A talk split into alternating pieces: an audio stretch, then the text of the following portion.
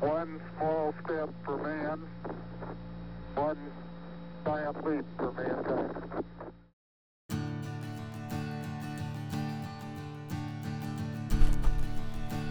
Hola a todos, bienvenidos a esto que es ah, la regrabación del episodio que íbamos a hacer de Ilegal.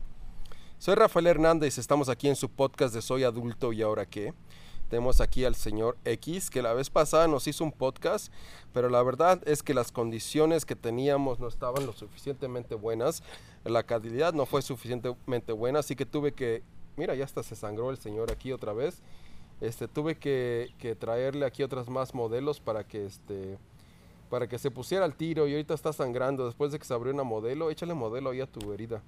Con eso se quita, ¿no? Un limoncito, ¿te echo tequila ahí? No, ¿O no, qué no, andas? no. Pero bueno, este, el día de hoy quiero hablar de un tema muy importante y de un tema que, este, que a todas las personas les llama la atención o algunas personas que piensan que venirse a Estados Unidos de ilegal quizás sea una opción, sea algo que quieran hacer y todo eso, ¿no? Y bueno, pues aquí mi amigo ex, que es una persona que conozco hace muchos años, pues es una persona que se vino de ilegal a Estados Unidos. Entonces queremos escuchar su historia y queremos hacer un poco de remembranza y, de análisis de que si el venirse de ilegal a Estados Unidos es algo que realmente conviene o no conviene, ¿no? Entonces vamos a ver, señor X, platícame, tú, este, antes de venirte, ¿cómo decidiste venirte de ilegal a Estados Unidos? So, una de las, las cosas más im- importantes o emocionantes es que me acabo de caer en tu casa. Y no, no, no, no me pongas tequila, güey. Porque va a estar cabrón. me acabo de caer y estoy sangrando por todo el pie. Ah, Es ¿cuál fue medio la chillón. La gente que se viene de ilegal a Estados Unidos son chillones. Le acabo de poner tequila, un tequila añejo. Este, de, ah, a ver, ¿de cuál es el nombre del tequila que le acabamos de poner? Uno de Tierra Noble Añejo Premium de Jalisco. Le acabo de poner para que se le deje de sangrar. Y mira, parece que también sirve para dejar de sangrar. Ya te dejó de sangrar, ¿viste? Ya. De nada, señor. Bueno, a ver, entonces platícanos. ¿Por qué diablo decidiste venirte a Estados Unidos? ¿En dónde estabas? ¿Cuál era tu situación personal y eso? Pues no le pongas más. Mira, una de las de los motivos por el cual y yo te lo he dicho en otras ocasiones que uno decide venirse a los Estados Unidos es por buscar una mejor oportunidad. Ah, O sea, ¿no tenías oportunidades en México? ¿Qué estabas haciendo que, que decidiste que no tenías oportunidades en México para venirte de legal a Estados Unidos? so, si tú me preguntas que no tenía oportunidad, no tenía oportunidad. No tenías dinero, No tenía dinero. no estabas haciendo dinero. no. Estabas ganando dinero, vivías en México, estabas vendiendo. ¿Cómo no ganabas dinero? O sea,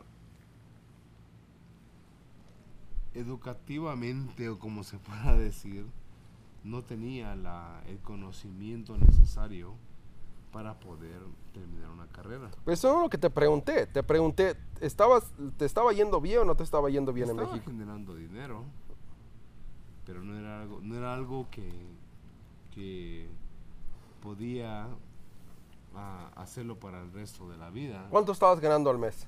No tengo idea. ¿No tienes más, idea? Más, más quizás que una persona que trabajaba para gobierno, sí. Ok. Entonces la gente que trabaja para el gobierno, entonces se tenían que vender a Estados Unidos, entonces. Mm, yo, pienso, yo yo pienso que sí, yo pienso que sí. No lo tomen como consejo, señores que trabajan en el gobierno, por favor. Este, pero a ver, entonces, ¿cómo fue que decidiste? ¿En qué momento te cayó la idea y por qué decidiste venir?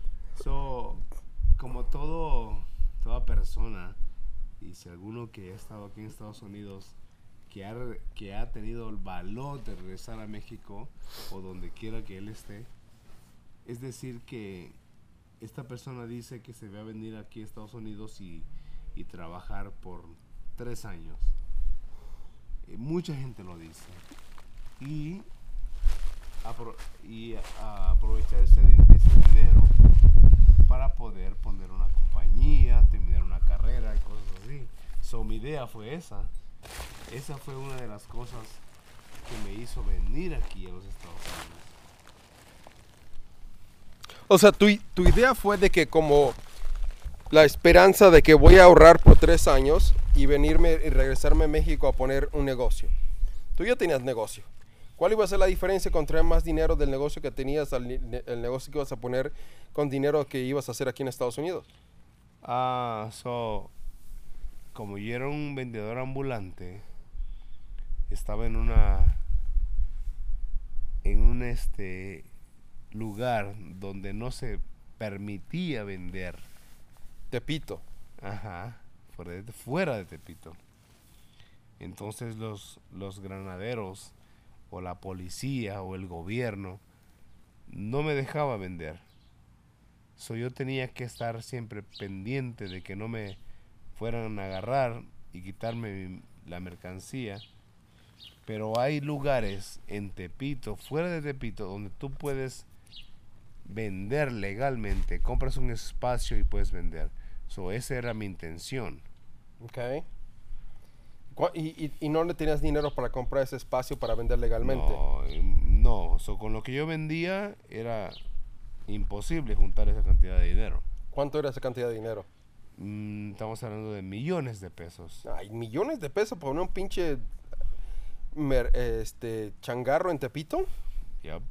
O sea, la gente Sí. que, que trabaja en Tepito ha pagado millones de pesos para Oh, tener ya. su changarro. Oh, ya. Sí. Bueno, esperamos que la gente que nos esté escuchando de Tepito, que nos manden y nos digan si es cierto o no que está echando. Pero bueno, entonces decidiste venir a Estados Unidos. ¿Cuál era tu situación personal en ese momento? Ah, estás hablándome de económicamente. No, no, no, no, no. de- Personal en términos de relación, de hijos, de esposo, de pareja, de eso. Yo tenía una niña de tres años y un niño en, en camino. ¿Ok?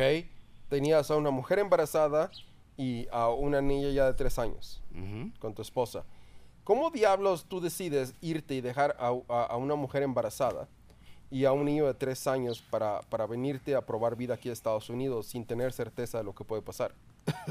So- Se está ahogando el señor. So, es algo, es algo impresionante. No sé lo que las demás personas hayan sentido, pero yo te voy a decir lo que yo he sentido. Lo que yo sentí en ese momento era de que me estaba quebrando emocionalmente, me estaba quebrando por dentro al hacer esto, pero tenía tenía la esperanza de que en un futuro esta situación fuera diferente.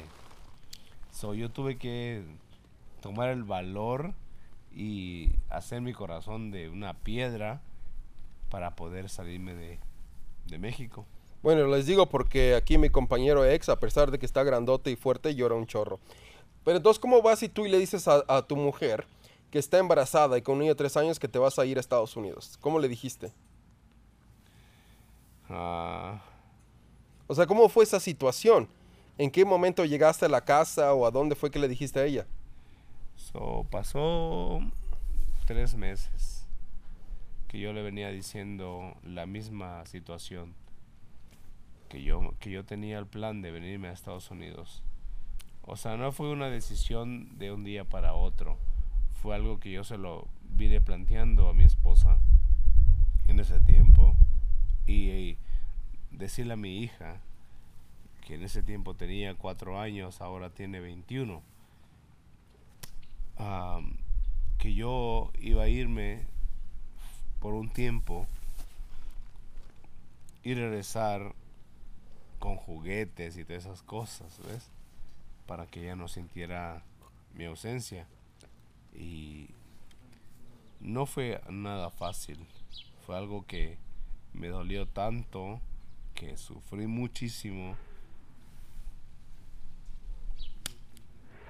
para poder tomar esa decisión. ¿Cómo es que decides? O sea, ya le dijiste a tu esposa, me voy a ir a Estados Unidos. ¿Cuáles fueron los siguientes pasos? ¿Cómo diablos una persona dice, me voy a ir de legal a Estados Unidos? ¿Cómo diablos sale esa idea, no? O sea, yo no me imagino a mí, este, eh, tratando de pensar, ¿sabes qué? Me voy a ir a Estados Unidos y este, y, ¿cómo le hiciste? O sea, ¿cómo chingados? ¿Quién te ayudó? ¿Cómo? ¿A quién buscaste? O sea, ¿cómo, cómo sabías qué dirección ir o cómo? No, para nada. So, cuando yo tomé la decisión de venirme aquí a Estados Unidos, So, yo no conocía a nadie, yo no, yo, no, yo no sabía qué es lo que pasaba aquí, yo no sabía el proceso que se tenía que pasar. So, O sea, porque ser ilegal es un proceso. es prácticamente lo es. So, si tú conoces a alguien que te, que te, que te dice que te va que te va a traer aquí a Estados Unidos, es porque esa persona te está ah, dando la información para poder venir aquí ¿Quién te estaba dando esa información? con, con personas que han estado aquí en Estados Unidos o que saben cómo, cuál es el proceso de llegar aquí a los Estados Unidos. Entonces yo no sabía nada, absolutamente nada. Solo lo que yo, lo que, lo que yo hice es solamente entrar en una aventura y a ver qué es lo que sucedía.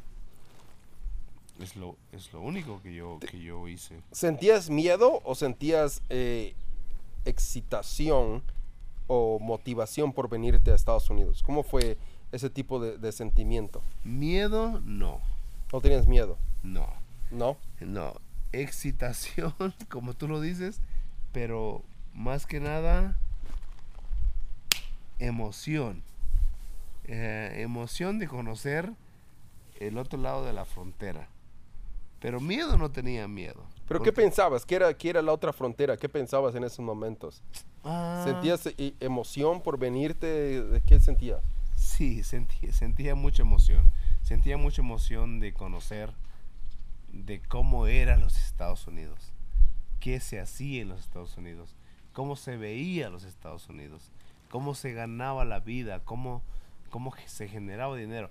Porque me imagino que tanto aquí Rafael como yo veíamos películas y, y- y veíamos personas adolescentes que hasta trabajaban en un lugar y ganaban dinero y tenían un coche. Yo decía, yo quiero tener un coche. ¿Tú no Yo- tenías coche? No, para nada. Yo usaba el bus. Yo usaba, Ok. usaba- yo us- yo usaba el, el autobús. O sea, ¿cómo estos niños que son menores que yo pueden tener hasta un coche? So, eso, había motivación en sí para poder venir aquí y generar esa cantidad de dinero que, que Que generaba. te hacía comprar un coche. Que hasta que Ok, chicos, la real- chicos y chicas que nos están escuchando, la realidad es que en Estados Unidos cualquier estúpido puede tener un coche porque te dan el crédito aunque no tengas dinero, aunque no tengas crédito, aunque no tengas nada. Lo que hacen es enjartarte con un crédito muy alto, que ahora como sabemos el crédito tan alto de Estados Unidos es un crédito normal en México. Entonces cualquier persona puede tener carro aquí en Estados Unidos, que es una prioridad porque aunque el sistema de transporte público es bueno, pues es difícil eh, manejarte porque tardas mucho en llegar de un lugar a otro. Pero bueno, señor ex, ya que está matando moscas aquí el señor, ya dejó de sangrar, gracias al tequila de los señores de Tierra Noble, que le acabamos de poner aquí como, este, como medicina al señor que está sangrando en su pierna. ¿Cómo fue tu trayectoria a Estados Unidos? ¿Cómo empezó tu trayectoria? Platícanos. So, ah, eso ya le hemos hablado montones de veces, Rafael. Pero no se lo has dicho a la gente, Sí, a sí, todos mis fans sí que te- tengo de todo el mundo. Sí te lo he dicho, pero hemos hecho podcasts y lo Pero borras. salió horrible. Y los borras. Pero mira, te lo vuelvo a decir. Salí del Distrito Federal, que es el México. Estado de México, la Ciudad, de México, ahora, ¿no? México. Salí para Ciudad de Juárez. Así, te lo voy a, te lo voy a resumir en pocas, en, en pocas palabras. Salí del DF convenciendo a mi ex esposa, a mi ex esposa, convenciendo a mi niña de cuatro años que ahora tiene 21. Corrí como desesperado hacia la parada de camiones para no tener esa necesidad de re- regresarme con mi, con mi esposa. O sea, mi ex. literalmente corriste. Literalmente corrí. Ok. Sí. Tomé el pasajero, el, la, la pecera, como le llaman en México. Llegué a, a Pantitlán, que es el Estado de México. es ahí en el Estado de México, y me fui a la Central Norte. Tomé el camión, ¿Ibas solo o ibas con otras iba personas? con, con otras personas, iba con una con uno- otro chavo, una chica con su con su hija, Que venían de ilegales también. Iban Sí, Bueno, eran- no eran ilegales en ese entonces, porque estamos en, estábamos en México. Ok. So, iba conmigo ellas, dos, dos chicas, una de ellas tenía una niña que se llama Montserrat. Montserrat, Montserrat. Ok. Que ese entonces tenía tres años la niña. No sé, tres años, échale, échale Hace Mateo. 17 años, ya tiene como 20 ahorita. Ve- 20 ahorita. La matemáticas. Entonces llegamos, llegamos a Ciudad Juárez. El chavo con el que venía, contact- yo tenía contacto con unas personas ahí en Ciudad Juárez. Y nos, nos ayudó a cruzar al estado, de- al estado del Paso, a Paso, Texas. Y, y así pasamos. Pero, o sea, llegaste al Paso, Texas. ¿Y luego qué pasó? Llegaste al Paso, Texas en un camión normal de la ADO. Ok. ¿Oye? Sí. Y este, llegaste a Texas. ¿A dónde llegaste a Texas? Al Paso, Texas. a, Chi- a, a Ciudad Juárez. ¿Y a dónde llegaste? Llegaste a la terminal y qué pasó en la terminal? Después de la terminal, estas personas ya nos tenían un cuarto para poder descansar. Estas personas, ¿quiénes son estas personas? Los, los este, famosos coyotes que le Un llaman. coyote. ¿Cómo contactaste al coyote? No, yo no lo hice. Fue la persona con el que yo venía. Con el que me dijo que yo vení, que yo ah, podía pasarme a los Estados Unidos. Pero en sí yo no, yo nunca contacté a nadie. ¿Tú confiaste en estas personas que ellos te iban a llevar y todo? Sí, porque el, el- el chavo con el que yo venía, yo, su hermano de esta persona era mi amigo. Es mi amigo en sí. Ya perdimos contacto con él, pero... Entonces no es tu amigo. Es, mi, es mi amigo. Ya ¿Cuánto tiempo con- tiene que no le hablas? Ah, 17, 18 Entonces no es tu amigo. Ahora no, ahora no lo es. En ese tiempo sí lo era. Era tu amigo, ok. Era mi amigo. O pensabas que era tu amigo. O sea, si me deja de hablar este cabrón por 17 años, no es mi amigo, ¿no? Ok. Que ahorita vine a tomarse toda mi cerveza. Ay, coma. Ok, sigue. Entonces, Ya llegamos a Ciudad Juárez. Estuvimos ahí. Llegamos, digamos, un lunes. porque no recuerdo exactamente el día. Llegamos un lunes, estuvimos ahí en un cuarto, encerrados, y al siguiente día nos dijo ah, esta persona que, sal- que saldríamos todos en un carro hacia la frontera y que llegando a la frontera teníamos que escondernos para poder cruzar la línea divisoria. ok. Ok. Entonces, te voy a hacer una pregunta difícil. ¿Tú crees que si tú estabas bien con tu esposa cuando decidiste venirte a Estados Unidos? Realmente fue, y bueno, ya su esposa pues ya tiene otro esposo, entonces no importa lo que hablemos, ¿no? Pero tú crees que tu relación estaba bien? ¿O tú crees que si tú habría habido una mejor forma de relación con tu esposa en la cual no hubieras decidido venirte a Estados Unidos? A ver, otra vez la pregunta porque no te estoy entendiendo. Lo que te quiero preguntar es, ¿fue un factor que tú no tuvieras una relación quizás tan buena con tu esposa para ir? Porque tú estabas emocionado de venirte a Estados Unidos. Entonces, una persona que tiene una familia, que está contenta con su familia, que ama a su familia, aún así decide irse de mojado. No, es que no- la cuestión no es de que estés, que estés bien con tu familia, con tu esposa. O sea, ¿tú estabas bien con tu esposa? Oh, por supuesto. Tú estabas bien con tu esposa. Eso no fue un factor. No, No para nada. Lo juras. no, lo juro. Ok. Eso no fue, un- eso no fue un factor. El factor, el factor que me hizo tomar la decisión de llegar aquí fue la situación económica. Es lo único que me hizo, que me hizo tomar esa decisión. Pero no, no fue nada de que ella con, conmigo estábamos, estábamos mal, que la economía, que nuestras finanzas eran un problema. A ver, ¿tú sufrías, tú te- tenías momentos en que no tenías para comer? No, O sea, siempre tenías para comer. sí, ¿Tus hijos les faltaba calzado, No. Nunca. nada, Tenías para comer, tenías para vestidura, todo. este, nunca les hizo falta comida. O sea, nada. estás diciendo que alguien que no le falte que comer, que no le falte que vestir, aún tiene deseo de irse a Estados Unidos.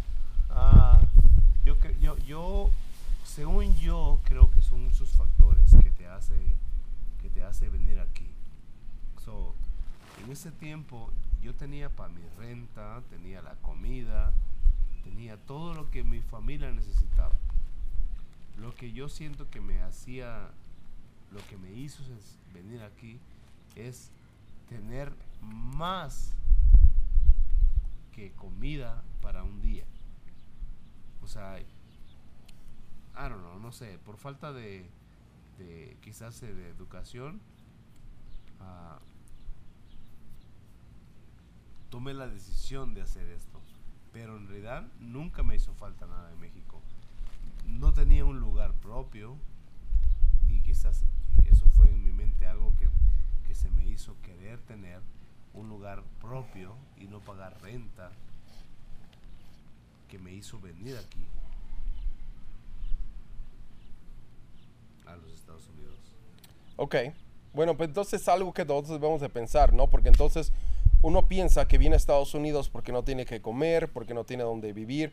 Pero aquí mi compañero X tenía que comer, tenía que vestir, tenía todo y aún así decidió porque él quería tener su propia casa, ser dueño de su propia casa y tener quizás un futuro más desol- desolgado para poder vivir. Entonces regresemos a Ciudad Juárez. Llegaste a Ciudad Juárez y el señor ya mató otra mosca, van dos moscas a cero. Este ya dejó de sangrar gracias al tequila añejo que le acabamos de poner en su herida, que el cual es magnífico. Acaba de matar otra mosca, tres moscas a cero. Y entonces, ¿cómo fue? ¿Te recogieron en qué tipo de carro y a dónde fue la dirección?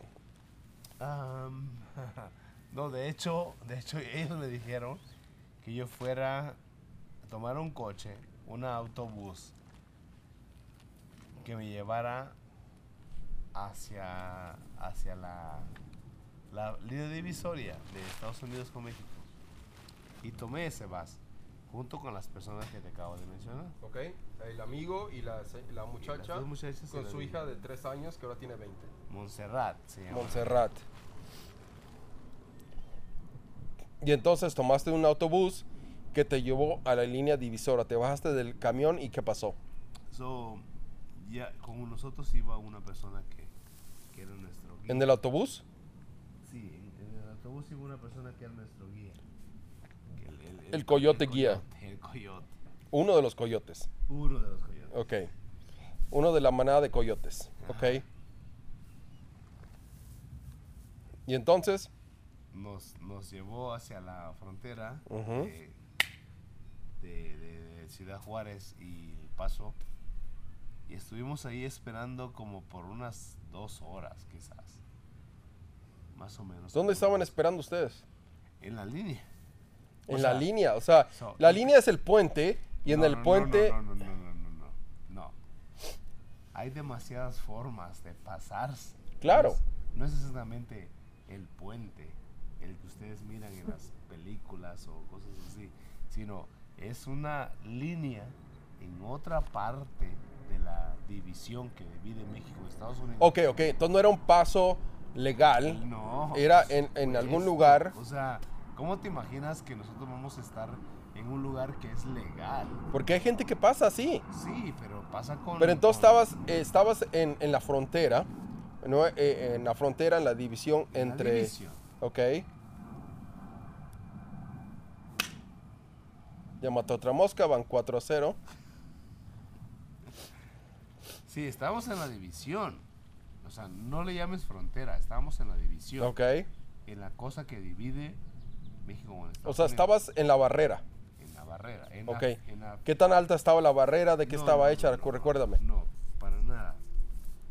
O sea, nosotros en ese, en ese tiempo, no sé si ahorita ha cambiado algo, pero nosotros estábamos en la, solamente en una línea que dividía, solamente una línea que dividía Estados Unidos con México, nada más. ¿Qué ahí había nada? Nada, solamente había el río, que le llaman Ok. el río Bravo. En ese entonces, que fue un 14 de julio, Ah, ese sí te acuerdas. oh, por supuesto, me, me- me acuerdo la- el, el mes y el día. Oye, no cu- hace tres días celebraste cuánto? 17 años, 17 años de haber ido. Mi hija tiene 14, 17 años. 14, 17, 18 años más o menos. Ujú. Que fue que, que ingresé a los Estados Unidos. Entonces estabas esperando en el río Bravo. ¿ya? Dos horas. ¿Y Dos luego qué horas. pasó? Cruzamos ¿Cómo cruzaron? como si cruzaras cualquier río, como si cruzaras cualquier, cualquier lugar. No era de que, de que cruzaste este río, estás en México o estás en Estados Unidos. No, es, era, eh, fue como algo, no como te lo plantean la gente, como lo miras en las películas, no. Es solamente cruzamos y estábamos ¿Nadaste o caminaste? Caminé, porque en ese entonces, el, el 14 de, de julio, como te digo, estaba ¿Te acuerdas de qué año era? mm, 2001, 2002, Ok. más o menos. O sea, no, el río estaba en sequía, no era río Bravo, era río, le llaman el río Bravo, pero era un río muy pasivo. No bravo, Ajá. no estaba tan bravo. No bravo, sí. So, pasamos, pasamos a un rancho, ahí esperamos por un momento, alguien llegó por nosotros, Sé como si nada. ¿Cuánto tiempo caminaste? caminé, corrí, corrí precisamente. ¿Corriste? Literalmente. ¿Cómo va a correr esta, esta, esta Montserrat con su hija? ¿Cómo corrió ella? Cargándola. Cargándola. Sí, cargando con ella. Cargando con ella. Corrieron. Corrimos, literalmente corrimos. Cruzamos, cuando cruzamos corrimos. Y alguien gritó que venía la migra. Solo cuando eso dijeron, nosotros lo que hicimos fue escondernos entre las plantaciones. Haz de cuenta una plantación de milpa o de, De maíz. de maíz, de frijol. Y nos escondimos. Y alguien dijo, eh, eso no es verdad. Eso O sea, te engañaron que venía la migra. Ajá, ajá. Y continuamos corriendo, caminando. En un rancho, cual- cualquier rancho, como si estuvieras haciéndolo en cualquier parte de México. So, nada fuera de lo normal. Na- na- nada como si fuera algo extraño. Y ya, estamos en Estados Unidos. ¿Era lo que te esperabas? Yo pensé que como, como decían, oh, es bien difícil, esto te puede agarrar migra, la migración y esto y el otro. No, nada que ver.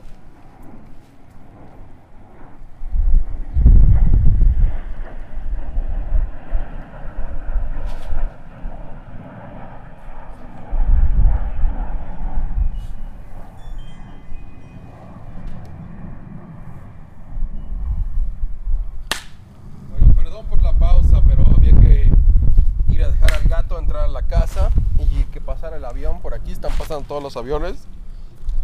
Pero entonces pasar la frontera fue demasiado difícil para ti, fácil No, para ti. Muy fácil. Muy, Muy fácil. Sí. Fue, fue demasiado fácil. ¿Y entonces dónde te quedaste? O sea, Montserrat, tú, la niña y el otro chico, ¿cómo se llama el otro chico? Sara, sí, Sara. Sara. se llamaba la mamá de la, de la niña, de la niña Montserrat. se No llama quiero, o sea, se llama Montserrat Sara. la niña. Sara, Sara es la mamá de Montserrat. Ok, Tomás fue con el chilango que con el- con el- ok. porque yo pasé. La otra persona es prima de, de Sara, no recuerdo su, su nombre. ujú. Y veníamos todos Y juntos. se fueron a un rancho. Fuimos a después que pasamos el que pasamos el, este corrimos en la, en la línea divisoria, que es el río Bravo que le llaman. ah, pues ya teníamos este este Tomás ya tenía contacto con unas personas y llegamos a pasamos a Texas, a El Paso. Alguien fue por nosotros en un carro normal, en- como si fueras de vacaciones, como si fuera algo normal nos, nos recogió y fuimos, nos llevó a una, una traila. Traila, ¿qué es traila? Tradúceles, por favor. una- ¿Cómo se llama? Una casa móvil. Ajá. Ah, nos, llevó, nos llevó ahí esta persona y estuvimos ahí a salvos. Estuvimos comiendo y ¿Qué les dieron de comer? pues lo que, que nosotros quisiéramos. ¿Qué les dieron de comer? Tenían- ¿Te acuerdas? no, tenían el refrigerador lleno de lo que quisieras. De lo que tú quisieras comer, carne, pollo, puerco, lo que tú quisieras. Ok. Y recuerdo que, que Sara incluso Ella nos preparó unas chuletas. creo Se, que era- creo se que puso a cocinar. Oh, sí, sí, sí, sí. De puerco y comimos. Nos, nos dieron unos cepillos de dientes para poder cepillarnos. Y nos mantuvimos ahí encerrados ese esa, esa noche. Esa tarde en sí, porque fue, eh, fue una tarde. Estuvimos ahí encerrados y comimos y nos hicimos todo. Estás, está todo tranquilo, como si, como haz haz de cuenta que como si tú tuvieras de vacaciones. ¿Les dieron cerveza, algo? No. No, no, cerveza no. Nada, nada para alcoholizarse, ni cocaína, ni marihuana. O sea, yo no te pregunté, pero bueno. y todos estuvieron ahí toda la noche. Ajá. ¿Cómo durmieron? Ah, en, un, en un cuartito, un cuartito con la niña y las otras dos chicas y este camarada que se llama, que se llama Tomás. ¿Y luego qué pasó? ¿Durmieron? ¿Dormiste bien? Oh, sí, muy bien, muy bien. Muy Yo- bien. Sí, yo, yo en ese entonces no tenía preocupación de nada. O sea, eh, o y sea, no estabas pedo. No, para nada. So, lo que yo decía es de que en México no tenía absolutamente nada. ¿Qué es lo que yo podía perder? Tu familia, tu hija, tu esposa No, embarazada. No, si, si a mí me pasaba algo que no podía yo pasar a los Estados Unidos, yo me podía pasar. Si te morías en el camino. Probablemente me podía morir, pero O sea, no, no, ¿realmente se puede morir la gente? ¿Cuánto Pues- tiempo caminaste y corriste? se muere. No, no, o sea, hay gente que corre mucho tiempo y que camina mucho tiempo, pero yo no corrí ni caminé mucho tiempo. Yo lo mucho caminé quizás una hora, probablemente.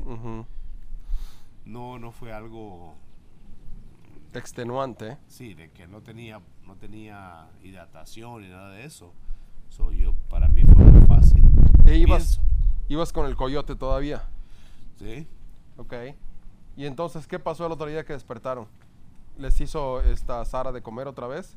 No, desayunar? No, no, no. Al siguiente día que nos despertamos, dije- eh, el coyote dijo, bueno, parte de las personas que nos estaban trayendo para acá, es de que era, estábamos listos para salir, continuar con el, con la travesía, con la, para llegar a nuestro destino, que era en ese entonces el Denver, Colorado. Ok. Los tres, los cuatro iban para Denver. Sí. ¿Por qué chingados iban para Denver? Porque este, este chico, Tomás, que había estado aquí, ya sabía cómo se movía la cosa, ya sabía dónde moverse, sabía para dónde ir. So, él sabía qué pedo. Él, incluso él hablaba inglés perfectamente. Perfectamente. ¿Mm? Eh, él había tenido una de esas cosas que le llaman deportación. Ya lo habían deportado antes. Ok. Y entonces era su regreso, ¿no? A Estados Unidos. Sí. Deportado. Ok. Y entonces, ¿cómo fue que se fueron del paso a Denver? Del paso de Denver, so, las personas con las que veníamos tomaron un coche y como si vinieras de viaje, si vinieras tú de viaje. Nos subimos ahí y, y en carro hasta... ¿Qué hasta- carro era? ¿Te acuerdas? Era un carro pequeño, era un... ¿cómo le- no, no era una camioneta, era un carro chico. ¿Y ¿Cómo se subieron? O sea, si eran, ustedes eran cuatro y luego el, el- el conductor, no, íbamos incluso Tomás, porque él le hablaba muy bien en inglés, iba enfrente, y Sara y su Hija. la otra persona y su hija, y yo íbamos en la parte de atrás. Y entonces, ¿cómo fue la aventura del paso a Denver? Ah, ¿Cómo te lo puedo decir? Mm, no sé, para, para, para mi experiencia fue algo muy fácil. Ah, ¿Cómo llegar de la ciudad de Juárez hasta la frontera?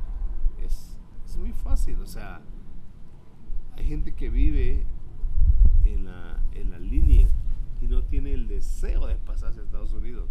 Porque yo vi, yo lo vi cuando, cuando me subí al camión. O sea, hay tanta gente que vive como, como si nada, o sea, como, como contenta, con no deseando tener nada. Y que iba a un lugar, a, la casa, y no sé qué es lo que, lo que hacían, lo que hacen en su casa. Y están todos tranquilos. So, eso pienso que no, no fue nada ah, que a mí me causó ah, una gran experiencia. Solamente me subí a un coche, pasé la frontera, las que la frontera en la que Estados Unidos o el gobierno Pero en el coche ya no pasaste frontera o pasaste revisión todavía. Oh, no, no, no. el- Porque hay revisión después, de, después del paso, todavía hay revisión para adentrarte a territorio americano. Aunque Claro. ya has pasado la frontera. Claro, claro. ¿Y no pasaron por eso? No.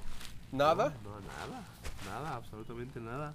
Yo, yo, yo pienso que, yo pienso que, que este, o se me facilitó las cosas a mí o algo estaba involucrado, porque yo llegué hasta una, un pueblo que se llama Ratón y estábamos cerca de, de, De Colorado. de Colorado que no, no nos paró ninguna patrulla fronteriza. Mucho menos una patrulla...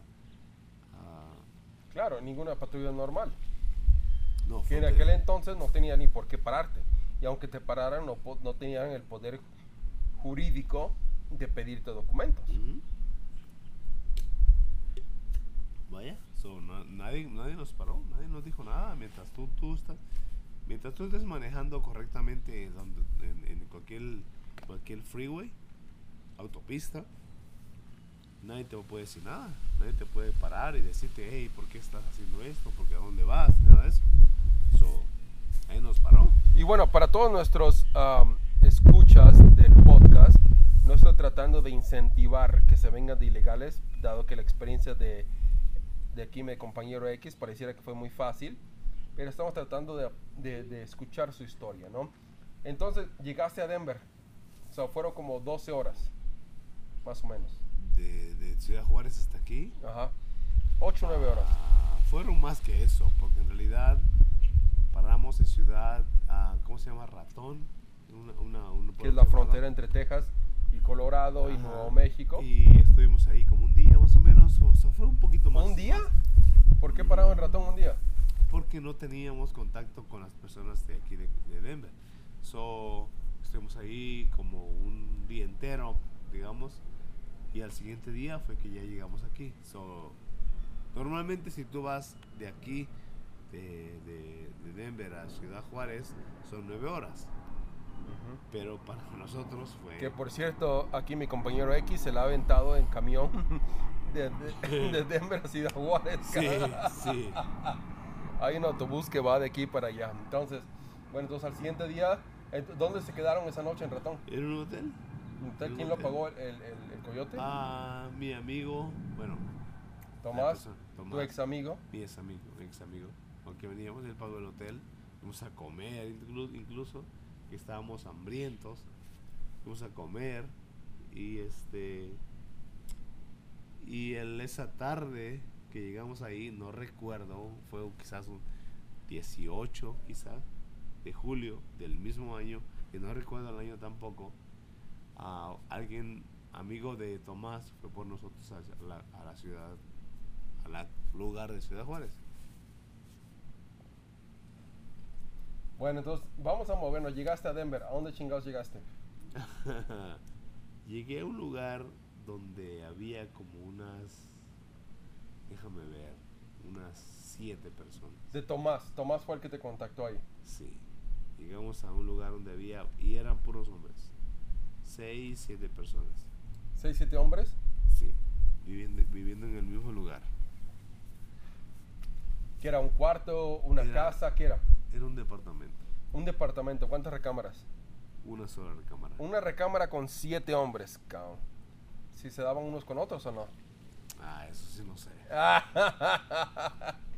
bueno, siete, siete hombres en una casa con un departamento con una recámara. Yup. ¿Y, y que llegaste ahí? ¿Qué ondas? Llegué ahí. ¿Qué te dijeron? Bienvenido. No, no, no, qué cosas. O ellos estaban molestos porque. ah, Eran demasiados. Sí, sí, supuestamente. ¿Eran siete contigo o era, ya había siete ahí? Ya había siete personas ahí. O sea, con ustedes, con Tomás y eso eran nueve. Eh, éramos, Sara, qué? Era, era, era Tomás, era, era Sara, la niña, Montserrat, y su prima de Sara, que no recuerdo el nombre de ella, yo y Tomás. Éramos cinco personas más en un solo departamento.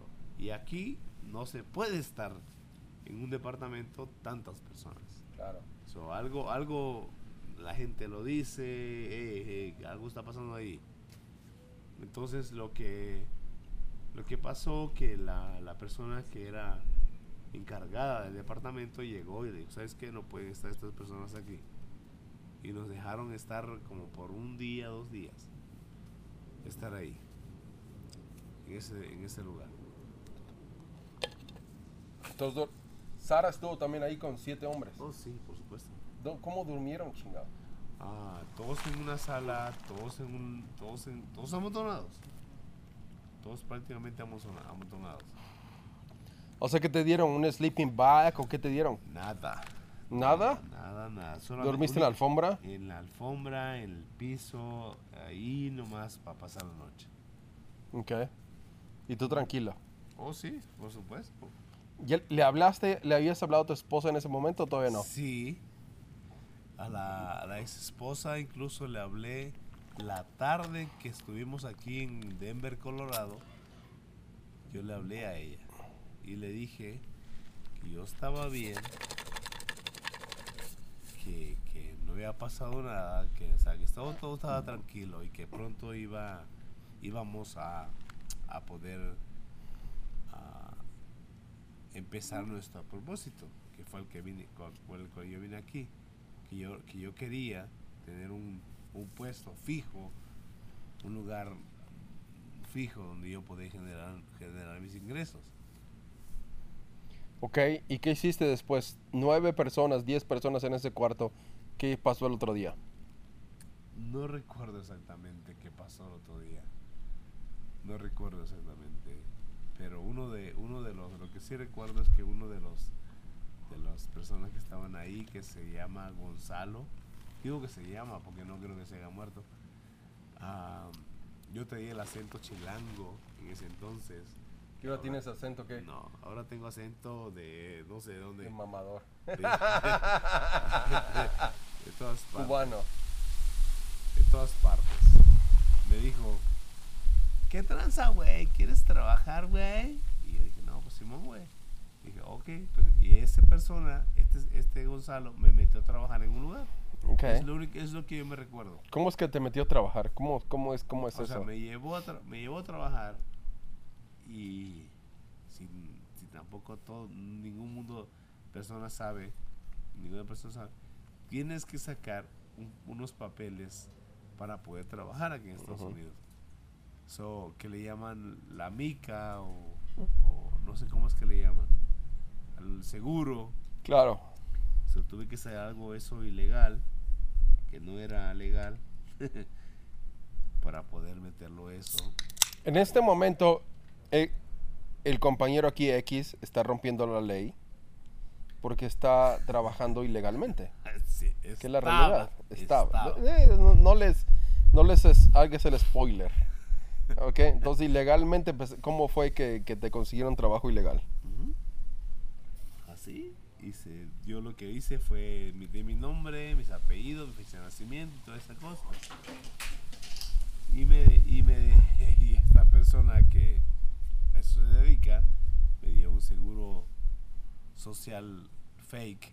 ah, ah, ¿Cómo se dice fake? Como Falso. falso. Y con ese empecé a trabajar. ¿Y así? ¿Qué estabas haciendo? estaba trabajando en restaurante. Restaurante. Mucha gente lo hace en ah, construcción, pero a mí- Ujú. a, mí, me tocó trabajar en restaurante. ¿Cuánto empezaste a ganar en ese momento? Empecé- ¿Preguntaste? Incluso dijiste, ¿cuánto voy a ganar? ¿Preguntaste o no preguntaste? No, yo lo que quería era trabajar. No me importaba cuánto me iban a pagar. Yo lo quería. Dije, no. Dije yo, estoy en Estados Unidos. ¿Cómo puto me van a pagar una miseria? Se me van a pagar bien. Y empezaron a pagar en ese entonces 7.50 la hora. Que era cerca del salario mínimo en Estados Unidos. Que era- 7.50 era el la hora. mínimo. Así es. Y entonces empezó a trabajar en el restaurante. ¿Qué hacían en el restaurante? hacía toda la preparación. Era cafetería y restaurante. So, preparábamos toda clase de, este, este, ¿cómo se llama? Ensaladas, ah, frutas y toda esa cosa, sándwich, panes, galletas. No, tú no preparabas eso, tú no sabías Sí. cómo preparar eso. No, ¿Quién te enseñó? Eh, eh, te da la preparación. O sea, todo el mundo, todo el mundo donde entras te dan una preparación, incluso tú, Rafael, te dan una preparación. O sea, No, yo ya sé todo. Pero entonces, ¿cómo te prepararon para hacer eso? ¿Cómo te prepararon para hacer todas esas cosas? Eso te dan un curso, no te dan un curso como te lo dan a ti. Te, o sea, te Te dicen, dieron una certificación como hacer galletas. No, tampoco. Pero te dicen, mira, vas a hacer esto, esto Ajá. hace así, esto hace así, esto le haces así. Y ya está. O sea, está Aprendiste rápido. los ingredientes. Hijo, yo soy inteligente. Aquí el señor que ya se curó con tequila en su rodilla y lleva cinco moscas muertas Y, Ok. una, y una abeja. y una abeja. No mates las abejas, loco. Son, Oh, sí. nos dan miel. O sea, revívela, por favor. Dale respiración de boca a boca. Entonces, este, y entonces, pero entonces seguías viviendo en este departamento de una recámara con esos 10 personas. No, no, duré, ahí duré viviendo en ese departamento por un poco tiempo. Porque los, los vecinos empezaron a decir que había demasiada gente ahí. ¿Tú crees? Sí. y que algo estaba pasando. Entonces la policía le. La, la policía, no sé qué putas. Pero llegó y, nos, y le dijeron al encargado que, que, que hizo la firma para sacar el departamento. Oh my goodness, está riquísimo. ¿Para qué? Apaga el, apaga el pinche aire acondicionado, güey. No, no, no, te lo dejo para ti. Tengo el aire acondicionado aquí afuera de la casa. No, güey, apaga el de dentro de tu casa. Ya está apagado. Güey, entonces, o sea, le llegaron a él, le dijeron que había muchas personas y que debían de salirse. de- y por la, o sea, por lo que se re- hace cuando haces un contrato aquí, te dicen, te dicen que te preguntan, vaya, cuántas personas van a estar ahí. Sí, no, no te dicen que hay 10 personas viviendo Ah. en un departamento con So, una recámara, ¿no? duramos como 3, 4 días, quizás 5 Ujú. días, 6, no sé, quizás una semana probablemente. Y después empezamos a buscar un lugar sin yo hablar inglés, porque no sabía nada. No ¿Tú sabía- empezaste a buscar un lugar con quién? No, no, no. Eh, Tomás, que era mi ese amigo, que es mi amigo, Ni lo ves, no es tu amigo. bueno, yo no lo veo ahora, pero él empezó a buscar la forma de cómo poder irnos a un lugar. Fuimos a un lugar como si donde se paga día a día, que le llaman motel, creo, hasta poder este poder aplicar, porque aquí tienes que aplicar para un departamento. Ok. Y eso fue el proceso. Estuvimos quizás unos, creo que, creo que cinco días en un, en un lugar así. Dormía solo en un hotel. ¿no? Dormíamos todos. ¿Quiénes son Sara, todos? Sara, La niña. La prima de Montserrat, Tomás. La prima un- de Montserrat, ¿de dónde chingados salió la, la prima de la prima, perdón, la, la prima, prima de Sara. De Sara, sí. ¿Y esa de dónde salió si no venía? ¿Cómo que no? ¿Venía de mojada también? Sí, No, todos no veníamos la mencionaste, eran más mojados. No, ¿Ok? Te lo dije. Y dormían todos en un mismo En cuarto. un propio- en el mismo cuarto. O sea, ¿y por qué no se gustaron un cuarto cada uno? ¿Por qué no teníamos con la, la cantidad de dinero que, que, era para poder? ¿Y ya estabas trabajando? No, Ok, en ese entonces no estaba trabajando. ok. Estaba buscando trabajo en ese momento. Y fue cuando este, este chico me dijo que, que, que si yo quería trabajar, él me podía ofrecer un lugar para trabajar. Que, vaya, eso fue muy difícil. Porque conseguimos entonces, eh, cuando él me dijo que, podíamos, que yo podía ir a trabajar ahí con él, él, él en ese entonces, Tomás, que ya, que ya sabía más o menos cómo estaba el pedo aquí, consiguió un departamento donde vivir con, con todas estas personas cercas en el coche, lejos caminando, unos 15, 20 minutos. Entonces me dijo, no, pues yo te voy a conseguir el trabajo donde yo trabajo, pero si tú quieres un raite, un aventón, tienes que venir aquí. antes de que yo me vaya, porque si yo me voy te chingaste. O sea, ya tenía carro.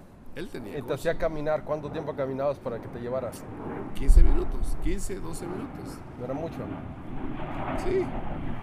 No era invierno, no había nieve. Ah, ya. Fue 14 de julio, te recuerdo. Llegué aquí. Para cuando, cuando conseguí trabajo fue agosto.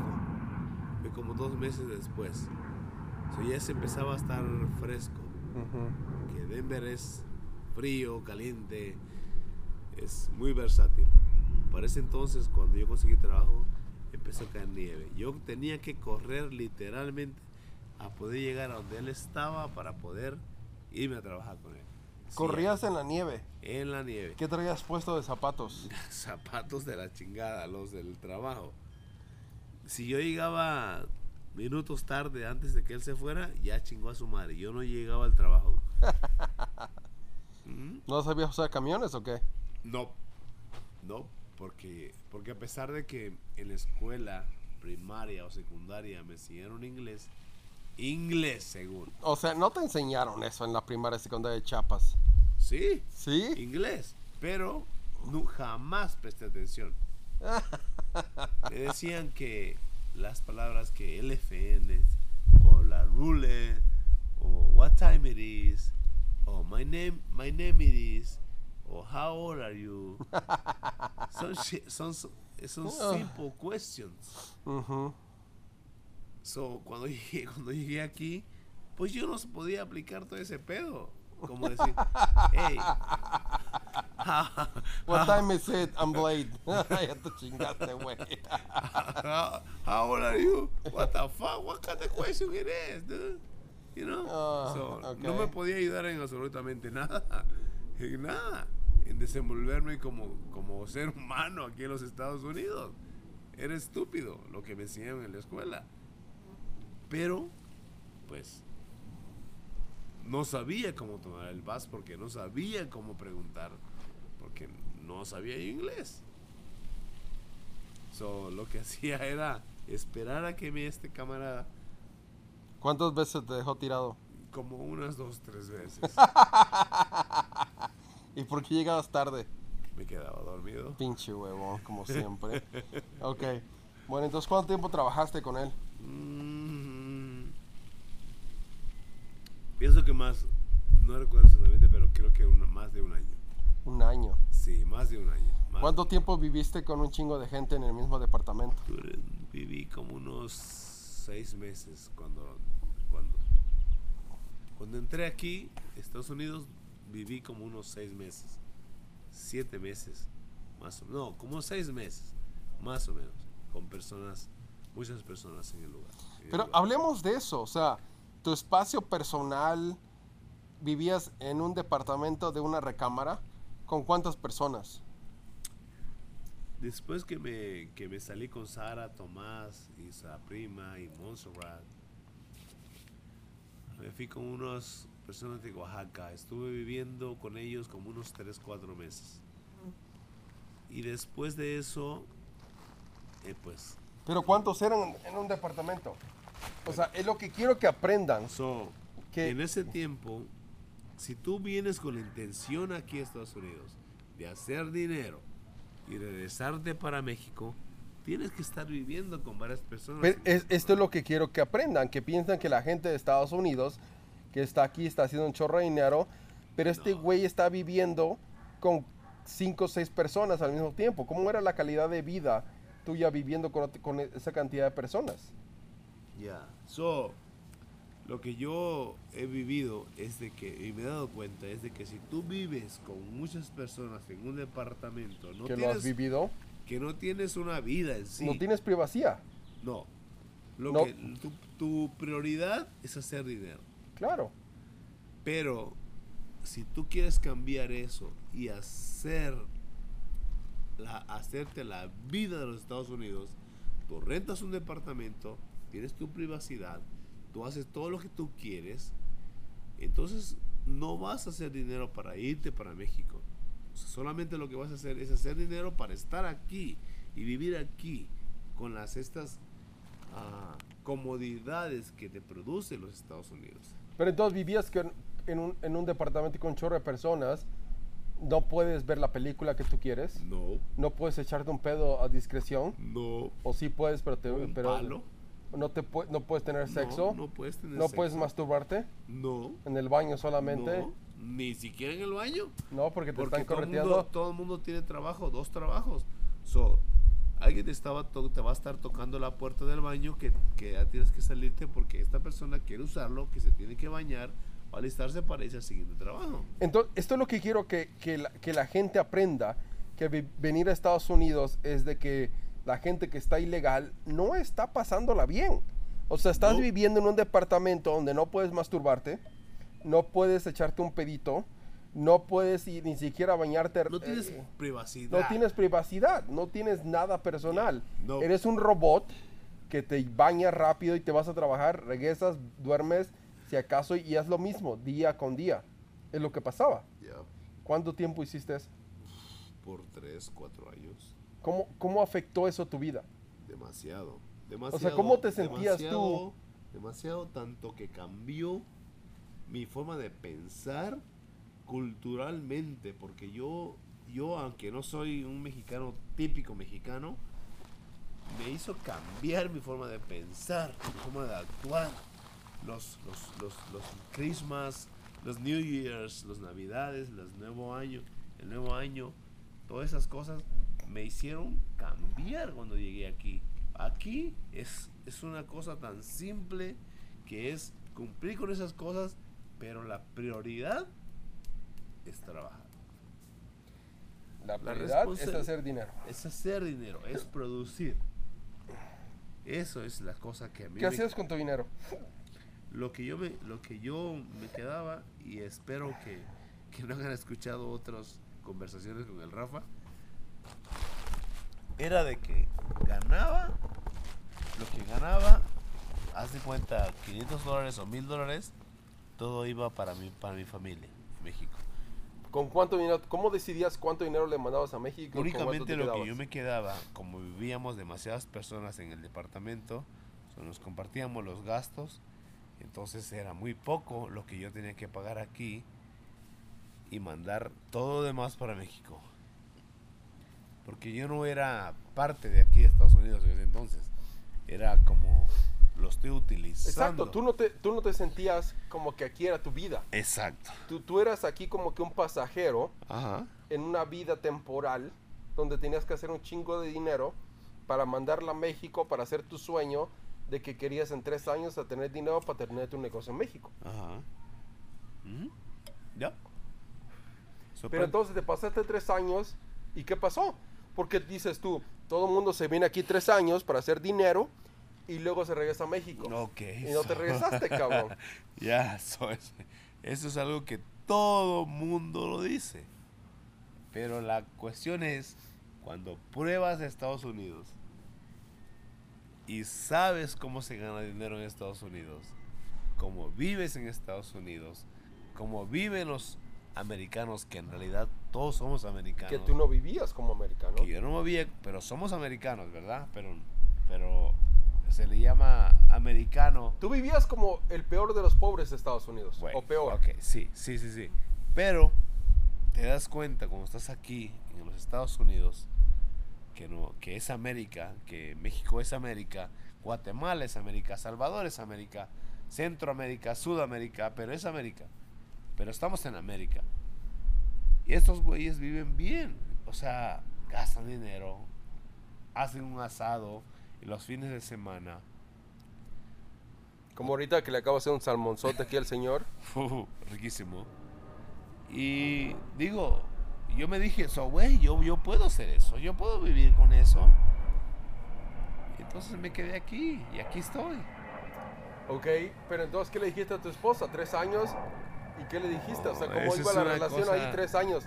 Tres años trabajando, mandándole dinero. ¿Cómo era la relación con ella? Ah, so, en este momento te digo que ella es una ex wife. No, no, no les spoilers. No hagas spoilers. O sea, tres años de relación a larga distancia. ¿Cómo es que tu hija nació y ni siquiera... Tu hijo nació, que era cuando estaba embarazada. Tu hija tenía tres años, entonces tenía seis años. tu hijo nació, tenía tres años, ¿ok? ¿Cómo le decías a tu, a tu mujer que ibas a regresar? ¿Cómo fue la relación en ese momento de, de larga distancia? So, yo, tenía, la- yo tenía toda la intención de regresar con ella. Yo tenía las ganas de regresar con ella. Am, pero no sé cómo explicarlo. No sé cómo decir, decírtelo, Rafa. Estados Unidos era mejor que regresar a tu relación en México, Am, la neta. Tenía trabajo. Tenía una estabilidad. ¿Andabas con alguien en ese entonces? Sí, sí. O sea, ¿en tres años ya habías conocido a alguien? Por supuesto. Rafa. ¿Dos años ya habías conocido a alguien? No, dos años no. Ok. Dos años estuviste sin nada. Sí. No, no andabas con nadie en dos años. Nada. ¿Cómo te nada. satisfacías entonces? Ah, Manualmente. Ok, tres años conociste a alguien. Sí. Ok, Tres años conocí a alguien. ok. Y entonces a los tres años, que no estamos juzgando aquí a Exal, perdón que pasa el avión aquí. Creo que es... eh, Ex. El, el señor X. Este. Está pasando el avión, perdón, quizás no escucharon. Conociste a alguien y ya andabas ya tú y dijiste, ok, porque es difícil como persona estar solo después de tres años. Conociste a alguien. Entonces ya tú tenías una relación a los tres años. Ah, ¿Cómo era esa relación? pues, empe- empezó como una aventura, como, como, como siempre he manejado la vida, mi vida, una aventura. Conocí a esta chica y tengo una niña tan hermosa en este momento, de 14 años. O sea, conociste a Laura a los tres años. ¿Estás de ilegal aquí? Ajá. Wow, ok, ¿Mm? ok. Y intentamos yo le dije todo lo que lo que ¿Cómo la pasó. conociste? Estaban bailando, creo que. ya en un baile en un baile la conocí en un salón en un salón de baile el Teddy se, se llama se llamaba ese entonces porque ya no existe Claro, y con todo el coronavirus menos. Menos mucho menos y empezamos a salir empezamos a ir para acá y para allá y nos nos flechamos intentamos una relación nunca fue mi intención o sea hago un paréntesis de, de- de estar con ella porque yo quería estar ¿Y legalmente le en los dijiste a ella que tenías una familia en México? Oh, por supuesto. ¿Por Al- supuesto que sí o por supuesto sí, que no? Sí, sí, sí, lo, por supuesto que sí. Fue las primeras conversaciones que yo tuve con ella. Que yo tenía un- una niña y un niño que venía en camino o que ya estaba en camino en ese entonces. No, espérame. Y que, bueno- ya, que ya estaba. Ya, ya estaba. Ya tienes tres años el niño. Sí, sí. No, no, no, no tenía tres años. Tenía, sí, sí tenía tres años. Tenía, tenía tres años. Yo sí. llevo la cuenta por ti. No, tenía tres años. Sí, sí, tenía, sí tenía tres años. Bueno, saludos a Laura, que es su cumpleaños el día de hoy. Estas son las mañanitas que cantaba el rey David. Felicidades. Y bueno, entonces este, hoy la tuvimos por acá. Y para que vean que todo, todavía nos llevamos después de todo el desmadre que pasa aquí. Y entonces, este, tres años ya tenías otra relación acá y tenías una relación en México. ¿Le, dijiste, ¿Le dijiste a tu esposa en México que tenías una relación en Estados No Unidos? le dije que tenía una relación aquí, solo le dije que yo no iba a regresar para México. A los tres años le dijiste no voy a regresar a Sí, México. ya, ¿Qué te ¿Sabes dijo? qué? Yo no voy a, yo no creo que voy a regresar. Yo no, yo no voy a regresar. Ella todavía estaba en el DF. No, ella, ella somos del estado de Chiapas. Entonces, para ese, para ese entonces, ella decidió irse para Chiapas. So, ella ya estaba en Chiapas. Pero ya no necesitaba dinero porque tú le estás mandando. ¿Ok? Ya. Eh, Yo siempre le estuve mandando dinero. Todo el tiempo, cuando hasta incluso cuando yo le dije que no iba a regresar y, o cosas así, yo siempre estuve, estuve pendiente de mis hijos y de ella. Siempre, siempre. Trabajando y haciendo el dinero que ganaba yo, lo compartía con ella. O sea, tu primera relación extramarital aquí fue con Laura. Ya. Sí. Correcto. Y entonces le dijiste a tu esposa en México, no voy a regresar. Correcto. ¿Qué te dijo? No, el- cuando yo le dije, yo recuerdo que ella se quedó callada. No dijo absolutamente nada. Únicamente lo que hizo fue quedarse callada. ¿Ella, teni- ella ¿Tú crees que ella tenía otra relación en México en tres años? Yo pienso que sí. ¿Tú piensas que sí? Sí. ¿Cuántas moscas llevo? Ah, seis. Van a alimentar tu pasto. Yo, yo pienso, yo pienso que sí. Yo pienso que sí. El cuerpo es el cuerpo. O sea, el cuerpo tiene necesidades. Ujú. Y tres años, cuatro años. El cuerpo, el cuerpo necesita, necesita, o sea, tiene necesidad de sentir otro cuerpo opuesto a tu, a tu sexualidad. O sea, y no, nunca le juzgué, nunca le dije nada, porque yo, después del tiempo, pues por supuesto supe que sí, ¿verdad? Pero yo sé que ella tuvo, tuvo una, no una infidelidad, sino una necesidad de cumplir. Una necesidad de Y, cumplir. y eso es muy importante, ¿no? La forma en que lo dices, en el cual hace la diferencia entre una infideli- infidelidad y una necesidad de una persona en la cual está so- has- ha estado sola, cuidando a un niño de tres años, a una niña de seis años que ha estado sola por los tres años pasados. Donde ella estaba sola en México esperándote a ti a ver qué chingados hacías. Y entonces ella decidió tener a otra persona porque, como tú dices, uno necesita otra quizás, persona. Quizás ella en ese momento ella no quería una relación, solamente quería satisfacer sus necesidades, Claro. pero no tener una relación. Porque, porque yo pienso que en ese momento ella mantenía la esperanza de que yo regresara estuviese con ella. Pero, o sea, la, la realidad no fue así. ¿Ves? Después de que yo le dije, sabes que yo no regreso, entonces ella empezó a tener relaciones como queri- queriendo formar una vida con ella. So, Claro. Bueno, pues vamos a, vamos a pausar ahí con la primera parte del el podcast Soy Ilegal. De, de aquí del señor X, que creo que dije tu nombre antes. Que no importa en este momento. Pero que es una historia que no es la, la única historia de, de- de- del señor X. Es una historia que pasa normal. Es una historia que pasa a muchas personas. Y es una historia de personas que piensan que, que Estados Unidos es el mejor persona, es el mejor lugar, mosca número 6, este, o 7. Entonces vamos a dejarlo ahí como una, como una primera parte. Si les gusta, manden los comentarios a ver si quieren seguir el resto de la historia de aquí del señor ilegal que todavía está aquí este, en Estados Unidos. Está aquí en mi casa en Denver. Que este, no sé si me van a deportar por tener a personas ilegales aquí en mi casa que se tomaran todas mis cervezas. Pero una, una, una, una situación muy interesante donde quiero que aprendan, que quiero darles el mensaje, es que la vida de, de una persona ilegal no es lo que ustedes piensan, que son ricos, que tienen dinero, que, que esto, que el otro, que se gana fácil. que se gana fácil, pero es una cosa difícil, ¿no? ¿Cuántas horas estabas trabajando al día, señor X? Ah, empezaba a las seis y media, terminaba a las 12 o 11 y media de la noche. Así es. Entonces la gente viene aquí de ilegal a trabajar como ustedes no tienen idea, que nunca van a trabajar en México de 6 de la mañana a 11, 12 de la noche en dos, tres trabajos para ganar el salario mínimo, que quizás sí es, es más alto que lo que tenemos en México.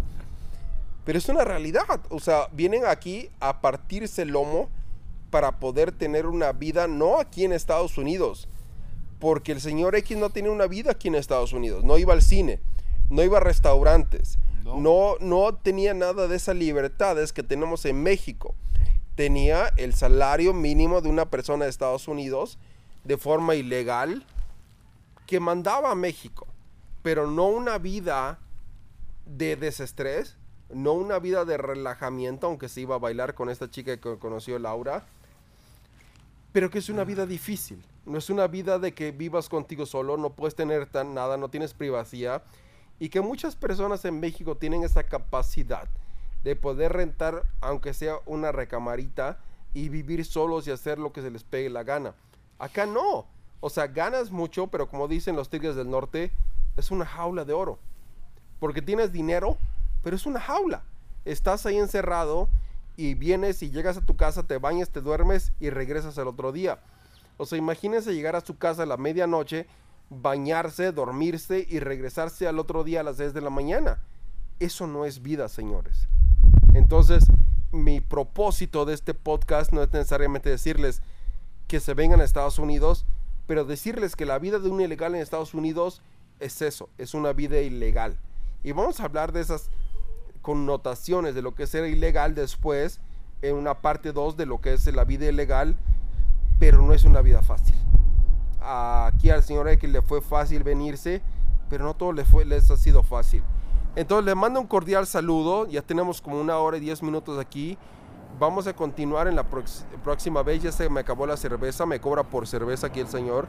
Entonces eh, la próxima vez vamos a hablar un poco más, ahorita que pase el avión, de cómo fue de seguir siendo ilegal a esta relación con Laura. Feliz cumpleaños. Y cómo siguió esto, ¿no? Eso fueron 17 años y qué ha pasado después de 17 años. Entonces le mando un saludo a todos, espero que les haya gustado esta emisión del podcast y nos vemos la próxima vez. Hasta luego.